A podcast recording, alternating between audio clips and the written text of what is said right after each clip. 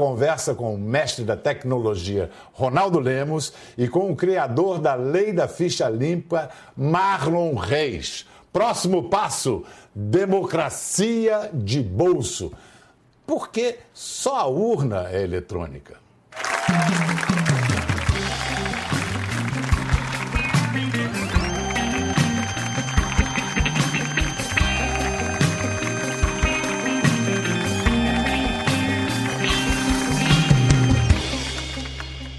Vamos falar da prática política transformada pela tecnologia, que oportunidades que nos oferece a revolução digital. Assunto do momento, né, Bial? Assunto do momento. É. Então, vamos, antes de chegar no assunto do momento, eu queria saber o que une vocês dois lá de trás, que eu fico imaginando. Um menino do Maranhão, presumo, eu sou tocantinense, radicado no Maranhão. Tocantinense, radicado no Maranhão. E o garoto de Araguari que foi parar em Harvard. A beleza de Araguari. A beleza, é, tá. É. Os quatro Bs de Minas Gerais, né? Belzonte, Beraba, Berlândia e a beleza, e a beleza de Araguari. Então, presumo que as coisas que unem os dois, o idealismo. Ninguém escolhe assim a, a carreira jurídica só por ambição? Uhum. O que, que moveu vocês? Você começa, Marlon? Eu fui para a área jurídica porque eu achava que, que dava para transformar coisas. E, curioso, eu fiz a faculdade para ser advogado, mas a vida me levou a me tornar juiz de direito. Eu saí muito pequeno do Tocantins, fui para o Maranhão, fiquei 19 anos como magistrado no Maranhão, até que no ano passado eu pensei assim, olha, não é isso eu tenho que ter mais liberdade. Foram frustrações desses 19, 20 anos não. como juiz que te levaram a isso? Não, não. Ou... Eu achava o seguinte, estava faltando alguma coisa na minha vida. Eu gosto de liberdade. Eu gosto de poder estar aqui, por exemplo, e responder as perguntas que você faz como juiz. Obrigatoriamente eu teria, estaria que... Fazendo as perguntas. É, eu tinha que me privar também, é. porque o juiz não pode falar sobre uma série de assuntos. E aí essa falta de liberdade de expressão também me, me doía muito. Engraçado, num momento em que o juiz foi. Os juízes, em geral, no Brasil, estão projetados na ribalta, você preferiu ir trabalhar nos bastidores. Exatamente. Voltei para a advocacia, que é, é o sangue que corre nas minhas veias. Se bem que a ficha limpa teve uma grande repercussão, você diria que foi sua maior vitória até hoje, a ficha limpa? Com certeza, foi um sonho fantástico que, tornado realidade, e eu digo que eu vou me orgulhar disso para sempre. Só quem viveu o que nós vivemos ao longo de três anos de luta intensa. Foi praticamente a minha principal atividade fora do trabalho de juiz, dedicado a tudo. Me contaram que um deputado, quando você estava na campanha, disse é mais fácil um boi voado que aprovar a, a lei da ficha limpa. É verdade isso? No dia que nós entregamos 1 milhão e 622 mil assinaturas na Câmara dos Deputados, um deputado nos abordou e disse assim, de dedo em riste, ameaçadoramente, que era mais fácil um boi voado que a lei da ficha limpa Quantas assinaturas? 1 milhão 622 no mil. Papel, no papel? Assim, uma pacotes uma... e pacotes. É. Ronaldo, e você? Me, me, resume aí essa trajetória. Que sonhos que o menino Ronaldo sonhava que o homem ainda sonha? Olha, Bial, eu acho que desde pequeno eu tive a oportunidade de ver como é que a tecnologia pode mudar a vida das pessoas. Se eu estou aqui hoje foi por causa disso. Eu, eu nasci em Araguari, uma cidade pequena, é, e Araguari foi escolhida para ser a primeira cidade do Brasil a ter TV a cabo. Então era uma espécie de um experimento, né? Até na época por não existia. Sorte, assim, por acaso? Sei lá, acho que rodaram o mapa do Brasil, alguém pôs o dedo lá e caiu em Araguari. E aí, é, eu é, vi, é, tão muito jovem, eu tinha, foi em 1987, né? Era um moleque ainda, e tive acesso a canais estrangeiros, a canais internacionais, coisa que não existia no aí Brasil. a cabeça fez assim. Não só a minha, Biel, mas a da minha geração. É, quando a gente vê as pessoas de Araguari hoje, que têm uma certa projeção naquilo que elas fazem, é uma coisa que eu mesmo me, me impressiono, assim, não sou só eu, entendeu? É, Poder Mudou uma geração. Que coisa linda. Exatamente. Porque eu achava, e muita gente acha que você começou, teria começado como advogado e depois... Ao contrário, foi ao contrário. Não, é exatamente o contrário. Eu, quando eu estava na cidade, eu já tinha, assim, é, fascínio por questões de, de tecnologia e de é, querer, inclusive, ver o mundo, né? Porque quando a gente tem acesso à informação, a gente é, se inspira, a gente quer é, sair, quer fazer coisas, né? Eu acho que a informação tem esse potencial transformador. Isso, para mim, me gerou aquela coceira. Eu falei, não, eu preciso fazer acontecer. Então, eu pensei até em sair da cidade. Na época, eu tinha vontade de fazer cinema, né? Mas chegar para o meu pai e para minha mãe e falar: Ó, oh, vou para São Paulo fazer cinema. É uma coisa um pouco radical. Direito Aí, já, então, já, é mais palatável. Direito, ah, não, direito, claro, não, pode ir, o direito está tudo certo. E aí, é, fiz vestibular para São Paulo, passei é, no vestibular da USP, estudando em, em Araguari, depois um ano em, em Uberlândia, estudei em escola pública a minha vida inteira. É, e, e, aí fui admitido por esforço e tal na, na, na, USP em São Paulo, onde eu comecei a minha carreira jurídica.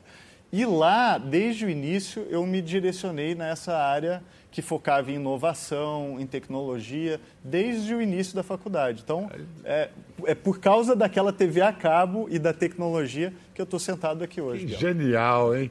Duas histórias lindas que se unem agora para formar. A gente estava falando no início do programa toda, tudo na nossa vida está mudando de forma profunda com a revolução digital. Uhum. Na prática política, mudamos ou não mudamos? Eu arrisco dizer que nós estamos mudando apesar das aparências. Uhum. O que acontece é que há um universo de tradições políticas que eu digo que remontam ainda ao século XIX, que sobrevivem em muitos graus, uhum. Mas há uma sociedade em avançado processo de transformação. E é isso que está na base do porquê nós nos sentimos tão inconformados. Porque nós não nos sentimos representados. Esses dois uhum. criaram e botaram no ar, foi dia 20 de março? Sim. Foi, foi. Um aplicativo que chama-se Mudamos. A gente vai saber tudo sobre esse aplicativo agora, já. Mas antes, para ver que tipo de demanda eles vieram atender, vamos falar da crise representativa rola no mundo inteiro. Quais são os sintomas mais visíveis dessa crise entre nós, que votamos, e aqueles que são votados? A crise de representação. É. Hoje, Bial, eu acho que as pessoas estão vivendo uma crise de confiança. Está é, tá difícil de confiar. É, o Brasil, por exemplo, ah, quando a gente vê pesquisas, é um dos países que as pessoas menos confiam uns nos outros. É, quando o brasileiro é perguntado assim, você confia no outro? Só 6% dos brasileiros dizem que confiam. Na China, isso é mais de 40%. Isso perguntando se confia no outro, assim. É, do, do, do nada. Se assim, perguntar se genérica. confia no político, acho que vai piorar ainda um pouquinho. Exato. Infelizmente, gente. Infelizmente. Infelizmente. É, é isso. Não, e esse ponto é o que você falou. Então, a desconfiança também é com relação às instituições. Agora, por que, que houve essa perda de confiança, na minha visão? Porque as pessoas acharam que não estão sendo representadas, que as pessoas que estão lá em Brasília, elas estão fazendo coisas que não refletem nos anseios da sociedade, nos anseios do que as pessoas querem. Então, eu acho que um dos desafios, né, Milo, que a gente está trabalhando agora, é como é que faz as pessoas serem mais ouvidas em Brasília.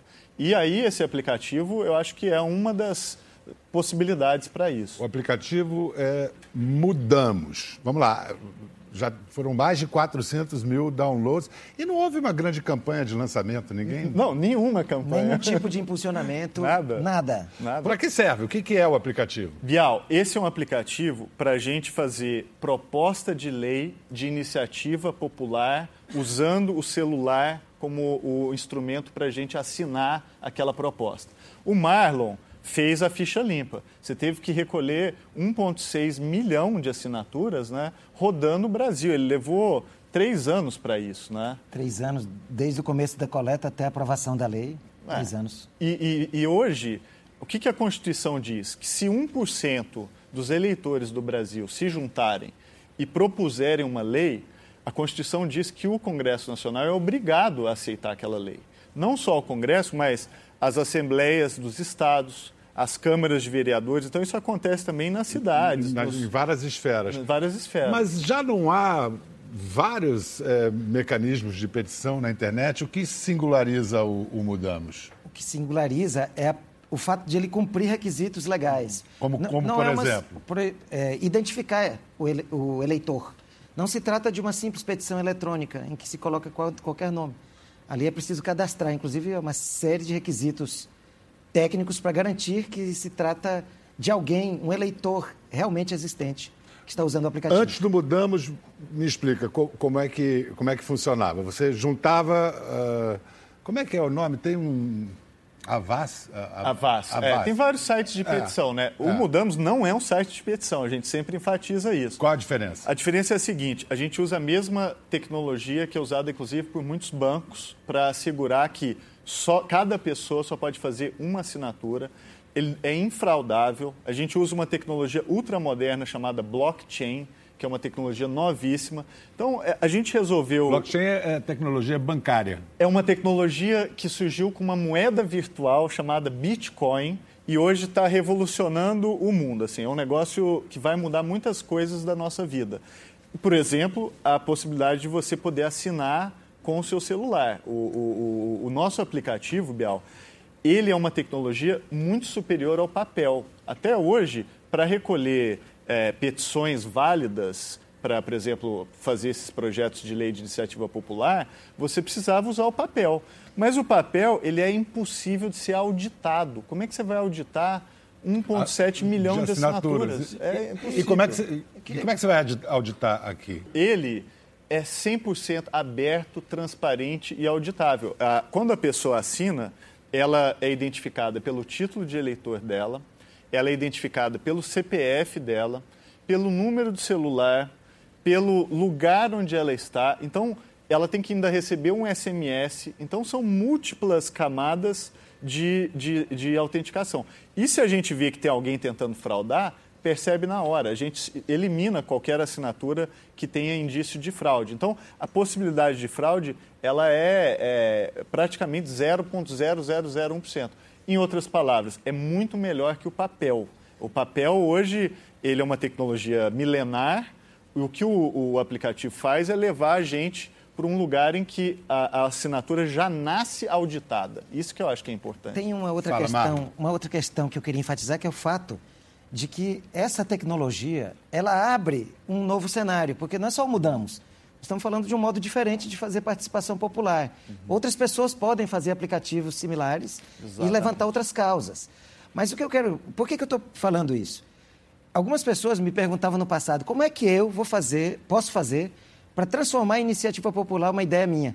Aí eu pensava, não tem como, porque ele vai ter que convencer mega organizações sociais a fazer. Por exemplo, nós para ter a ficha limpa, nós criamos o movimento de combate à corrupção eleitoral são mais de 60 organizações nacionais, como a Igreja Católica, a OAB e várias organizações gigantescas, para conseguir fazer poucos projetos de lei. Então, imagina um, um, um, aparato gigantesco que tem que ser mobilizado. Só que a tecnologia dispensa tudo isso. Mas vamos lá, antes da tecnologia, aqui na nossa estreia, quando a gente inaugurou o programa, a ministra Carmen Lúcia falou que considerava que estamos vivendo um momento revolucionário na sociedade brasileira. E aí ela citou a Constituição de 88, dizendo é hora de chamar a sociedade para praticar as formas de democracia direta estabelecidas pela Constituição. A Constituição de 88 é anterior à Revolução Digital. Que formas, a que formas de democracia direta a ministra estava se referindo? Eu acho que.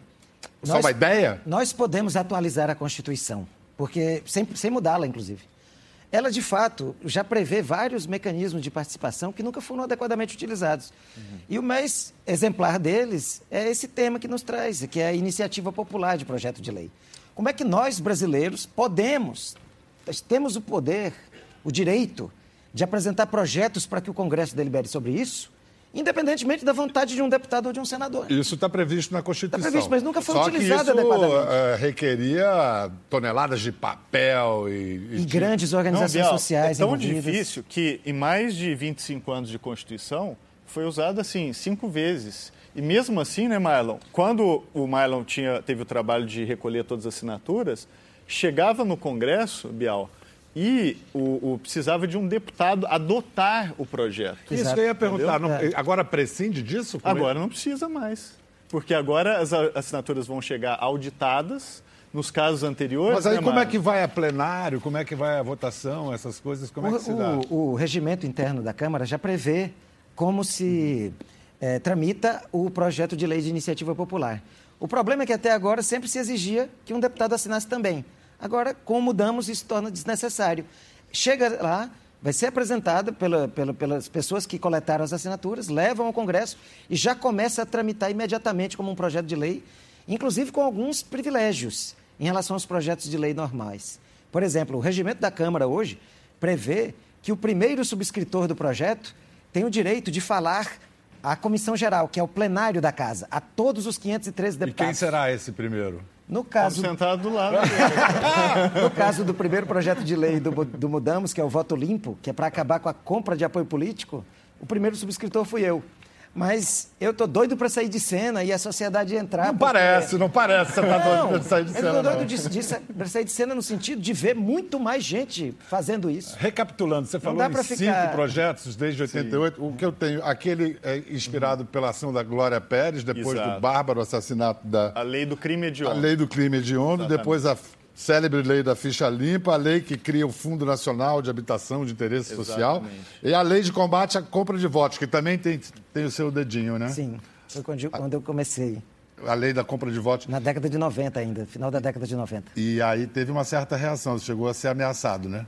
Aí eu andei com policiais federais em, proteção, com ameaça de morte. A pior parte foi quando é, ameaçavam membros da minha família, não a mim. Dizendo, olha, eu sei onde está a pessoa tal. Quer dizer, isso era aterrorizante, mas...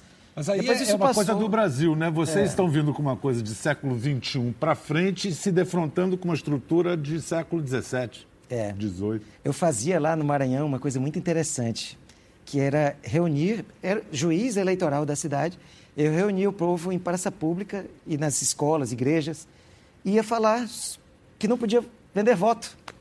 E isso me rendia ameaças. Isso me rendia problemas até dentro do judiciário. Até eu era mal compreendido até por pessoas do próprio judiciário. Eu passei mais de uma década respondendo dezenas de representações por fazer isso. Nunca recebi uma punição na minha vida como juiz, mas gastei muito tempo me defendendo do crime de falar para as pessoas que não podiam vender seus votos. Ronaldo, o, o Mudamos, então, é uma espécie de título de eleitor, é, mas que não é apenas para se votar, mas para pro- propor leis. A gente pode. É um título de eleitor que você pode usar fora da eleição, inclusive, porque a gente usa o nosso título de eleitor né? É. periodicamente, a cada dois anos, quatro anos, etc. Com o Mudamos, você primeiro pode propor leis, a gente está construindo uma plataforma para qualquer pessoa propor a, a sua lei, e você pode votar nesses projetos de lei que você apoia.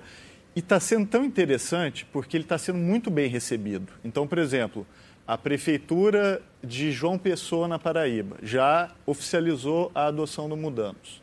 A Prefeitura de Sorocaba agora também não é oficializou. automático isso? A prefeitura tem que oficializar? Já, é automático. Mas, Mas é um tem- gesto É um gesto. político, E, tá? e eu acho um gesto belíssimo. É. Porque... É, É um não- endosso, né, Você tem toda a razão. Não precisa. É, Na verdade, é, já está É. posta a tecnologia, ela já pode ser utilizada. Mas algumas prefeituras, e e inclusive assembleias legislativas também, já estão fazendo esse gesto.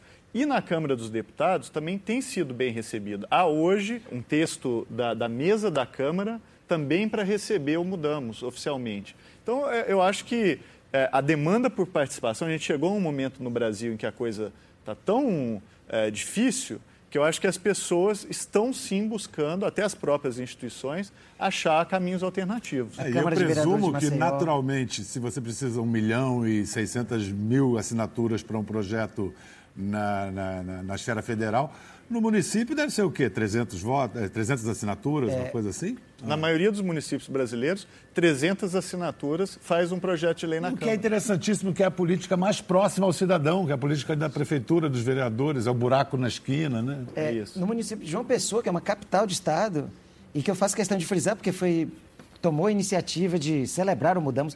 Teve uma festa cívica lá na Câmara de Vereadores de João Pessoa, e eles precisam coletar pouco mais de duas mil assinaturas para apresentar um projeto de lei. E é muito interessante. A essa altura tem o quê? Dois meses só que o aplicativo está no ar, né? É, vai fazer Março, dois meses, não tem nem dois, dois meses. meses. É. Em dois meses já são 400 mil downloads. Só no dia que o Marlon foi lá em João Pessoa, teve é, 60 mil downloads, derrubou os servidores do aplicativo. Então eu estou falando para o Marlon que ele precisa ir mais nas cidades, porque toda vez que é. ele vai em algum lugar. É o garoto propaganda. É o garoto propaganda. e, e, e, quantas propostas já tem no, no aplicativo? Hoje a gente está com uma proposta que é a lei do voto limpo. Estamos recebendo agora as propostas das cidades, que também estão entrando. Então, tem uma lei federal e começando a receber as leis municipais. O pessoal e lei estadual é federal tem uma Isso é inédito no mundo? É no mundo. É no mundo, não tem em outros países? Não. não. Nós não temos notícias, já pesquisamos. O Brasil saiu na frente. Também tem um detalhe. O Brasil acabou por força da sua própria, do seu próprio povo, porque foi um movimento também de coleta de assinaturas que colocou a iniciativa popular na Constituição. Não foi do nada. Uhum. Foram pessoas que coletaram assinaturas no Rio, no Rio Grande do Sul. Olha o povo se autoaplaudindo. É isso aí. Vou bater palma pra gente mesmo. Que a gente merece. Legal. Foram assinaturas coletadas no Rio Grande do Sul e aqui em São Paulo que tornaram possível a iniciativa popular uma, na Constituição. Uma pergunta que eu esqueci meio básica. E o din-din para fazer isso? De onde veio? Então, foi 100% de um prêmio que nós ganhamos foi o Prêmio Desafio Social do Google 2016. O Google faz essa premiação todos os anos e ele escolhe é, entre mais de 2 mil candidatos, você tem que propor o seu projeto, você é, escolhe cinco premiados para dar esses recursos. Então já ganhou o CVV, Centro de Valorização da Vida, ganhou junto conosco também uma pesquisa incrível sobre usar um aplicativo para controlar o Zika. E o Mudamos ganhou um dos maiores prêmios, que, são, que é exatamente o recurso que a gente usa para bancar o aplicativo. Genial. Vocês ganharam o prêmio antes mesmo de. Só com a ideia, Bial. Só com a ideia. Mas o Brasil é assim, né? A gente tem ideia de sobra. É, eu acho que assim, a gente precisa retomar a confiança que a gente tem no país. É, esse aplicativo, eu e o Marlon, a gente tem a oportunidade de falar sobre isso no exterior as pessoas ficam impressionadas. Elas falam, mas vocês usaram blockchain? Isso aí vai revolucionar, vocês não querem trazer isso para cá? Então, a gente já tem demanda agora de Portugal, Marlon está indo para a Argentina, né? Mendoza, na semana que vem. é, nos Estados Unidos, todo mundo vindo falar com a gente. Então, eu acho que assim, o Brasil ele é um país extraordinário. A gente precisa colocar o povo é, para participar mais, porque toda vez que o povo participa, faz coisa certa. E, evidentemente, entendeu? tem a demanda por esse aperfeiçoamento da democracia, a tecnologia melhorando, transformando a vida da gente. Ele só escreve a palavra favela com todas as letras em caixa alta, de preferência em negrito. Favela. Dela, ele é porta-voz. Recebam Raul Santiago. Já conhecia o Mudamos, Raul? Conhecia, tenho. Você já está inscrito lá? Estou ali, já me inscrevi, estou acompanhando desde o lançamento. E tem um parentesco com o que você faz sim, no sim. uso da tecnologia buscando aperfeiçoar a democracia. Eu acho que isso vocês têm em comum, né? São ferramentas né, para movimento, para fortalecer é, é, as pessoas, né? Dar o poder às pessoas de decidirem coisas. Então, é importantíssimo. Raul, eles falaram da origem, da, do desejo de justiça e idealismo que os guiou. Você foi nascido e criado na favela. Quando é que você desenvolveu essa consciência de que a ela, a favela, você deveria dedicar-se como uma causa? Bom, eu sou do Complexo do Alemão, né? Há 28 anos, a minha idade. E quando a gente nasce numa favela, a gente já nasce com o instinto de sobrevivência, né? Por aquele espaço ter sido constituído pela, por, pela, pelo histórico como um lugar problemático, de pessoas ruins, inferiorizadas, uma série de problemas que se criam a partir de uma lógica de, por exemplo, do enfrentamento à guerra às drogas, é, botando a favela como principal foco daquele problema. Então eu cresci nesse ambiente de ver muita violação de direitos, muitos problemas, o Estado chegando principalmente é, de forma permanente através da polícia como política pública. Então você eu queria bem, mais. E você bem novinho já percebia isso? Porque às vezes a gente está tão dentro de um ambiente que fica achando que é assim, que o normal é assim. Sim. Quando as pessoas aquilo não é. era normal? Foi por volta de 14, 15 anos. Quando já na adolescência, estudando e começando a dar falta de amigos meus que ou morreram, foram vítimas da extrema violência, assassinados né, nessa lógica de, de, de guerras, drogas dentro da favela é, que sumiam da escola, que iam para outros caminhos dentro daquela realidade. Então eu comecei a perceber como o nosso cenário era duro, a, a realidade era difícil. Por exemplo, o meu pai, ele é um cara que eu não vi ele sair, porque é pedreiro, correria, sofrido. Saía antes do sol, quando voltava já era de noite. Então, sabe, ficava mais ali com a minha mãe, vendo meu pai naquela luta diária. Ao mesmo tempo, meus amigos desaparecendo, pessoas morrendo, confrontos. Aprender a me adaptar num ambiente onde tem confronto armado. Então, isso. Até que você encontrou, o que eu presumo foi a primeira arma que você encontrou, uma câmera. Tô certo? Uma câmera, um celular, a internet como um todo, né? É, em 2006 um amigo meu chamado Elcimar chegou no alemão com a internet. Levou a internet em parceria com algum projeto social que agora uhum. eu não lembro qual. Uhum. E aí inaugurou uma lan house, né? Aquele espaço para gente que não tinha condição de ter um computador em casa, de acessar essas tecnologias. Surgiram esses espaços democráticos populares onde o favelado poderia ter um contato com essa, com essa novidade, né? E eu comecei a me envolver com Orkut, redes sociais diversas e até hoje é, é, me aproprio de tecnologias diversas dessas redes já estabelecidas como o meu canal de disputa de narrativa, garantia de direito, de jogar a favela no mundo, disputando o que, que ela significa dentro da realidade como um todo. Eu conheci o Raul quando ele participou de um projeto muito legal promovido pela Globo News, em que ele ficou trabalhando na Globo News para trazer essas notícias que, em geral, é, não, nem chegam à imprensa, à Globo News. Mas, de repente, caiu a ficha dele que, que não, o negócio dele era ficar mesmo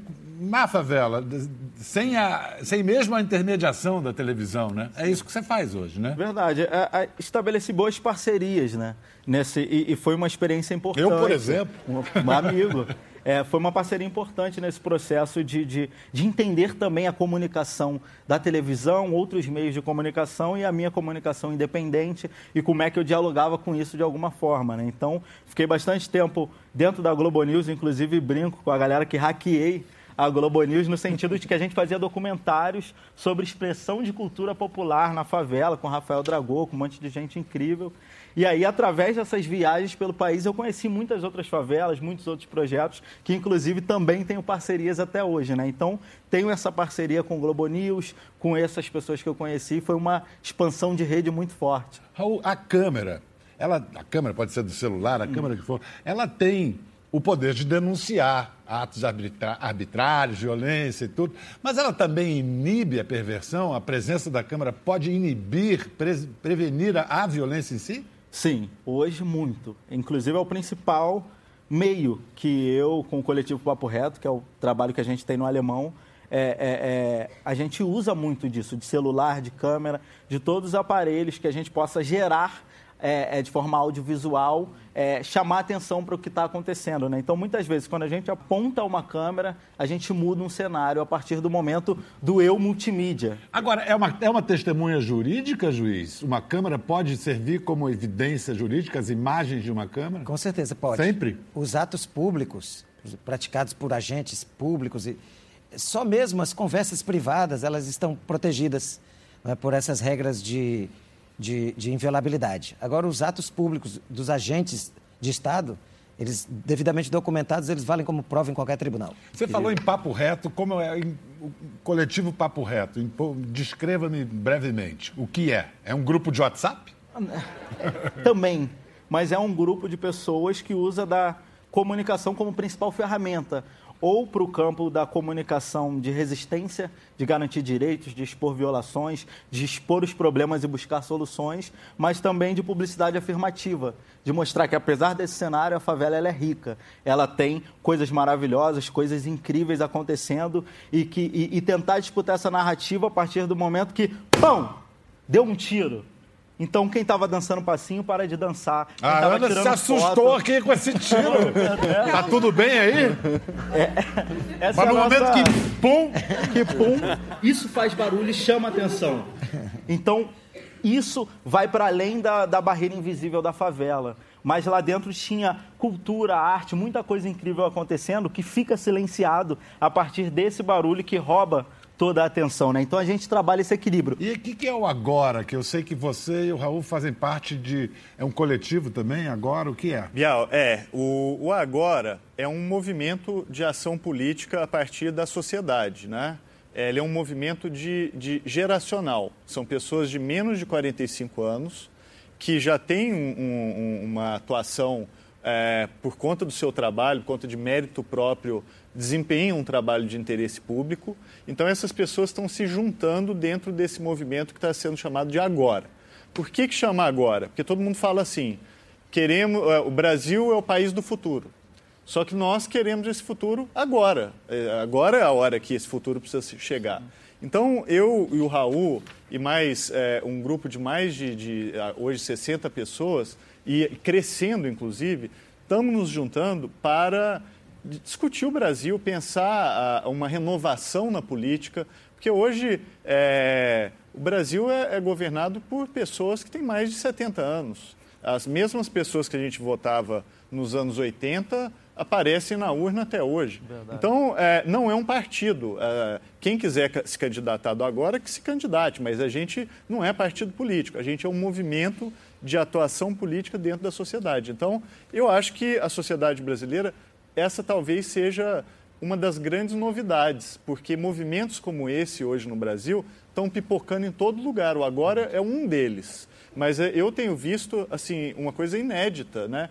Porque a gente cresceu com a Constituição de, de 88 e nós fomos beneficiários da democracia. Então a gente teve a opção de não se envolver com política a gente foi fazer outras coisas. É, o, o, o, o, Raul foi trabalhar em comunicação, eu fui ser advogado. É. Então, a, agora eu acho que assim, essas pessoas estão vendo que não pode terceirizar a administração do país, tem que participar dela. É, porque tem gente que tem. Eu aplaudo. Eu aplaudo com vocês, mas eu faço uma ressalva em, em, em meu nome. Tem gente que tem a vocação para o ativismo, para a militância. Tem gente que gosta da, da, da, democracia representativa, justamente que vota e depois vai cuidar da sua vida, não tem exatamente o talento para a prática política. Essa coisa da democracia direta, não há um perigo também de querer prescindir dos partidos? Isso não seria tornar os partidos obsoletos? Não há esse perigo de dar um campo até para a demagogia e para o populismo? Eu eu acredito que o efeito é oposto, porque quando as pessoas começam a participar, elas começam a confiar mais também, elas começam a interagir mais, e aí começam a ver o valor dessas instituições. A gente não fala contra a política nunca. Seria o mesmo que falar contra a democracia. E por isso nós, também não falamos contra os partidos. E a gente acha que esses movimentos de participação enriquecem a democracia e valorizam essas instituições. Porque só quem não participa é que vê com desdém. Quem começa a participar, ele pode. Eu, eu discordo, eu acho que aquele grupo lá está desvi, tá desviado, está tá desviando verbas, então vamos, vamos ter que derrotá-lo. Mas você não, não desdenha da política. Você sabe separar o joio do trigo. E vocês é. estão facilitando essa participação, né? Baixa teu celular, baixar o aplicativo. As propostas, as propostas para serem apresentadas, elas têm que obedecer a certo tipo. Não dá para botar qualquer proposta lá, né? É, Exato. Não, não, exatamente. Não, de jeito nenhum. E pelo contrário. E tem mais um detalhe. Nós temos uma coisa boa que é a Constituição que é uma salvaguarda. Então, não adianta vir com um projeto maluco. Eu tenho ela na mesa aqui. Qualquer dúvida a gente recorre imediatamente. Dicionário e Constituição estão sempre na minha mesa. Aquelas propostas mais esdrúxulas, que ofendem direitos humanos, que vão ah. contra é, etnias, por exemplo, orientações sexuais, qualquer loucura que apareça... Antidemocrático, não. Impedir, Porque não é o seguinte, democracia... Só pode aceitar democratas. Exatamente. Concordo? Eu concordo e, e, assim, a Constituição brasileira, ela é muito boa. É, eu vejo gente falando assim, ah, precisa re, re, é, refazer a Constituição, etc.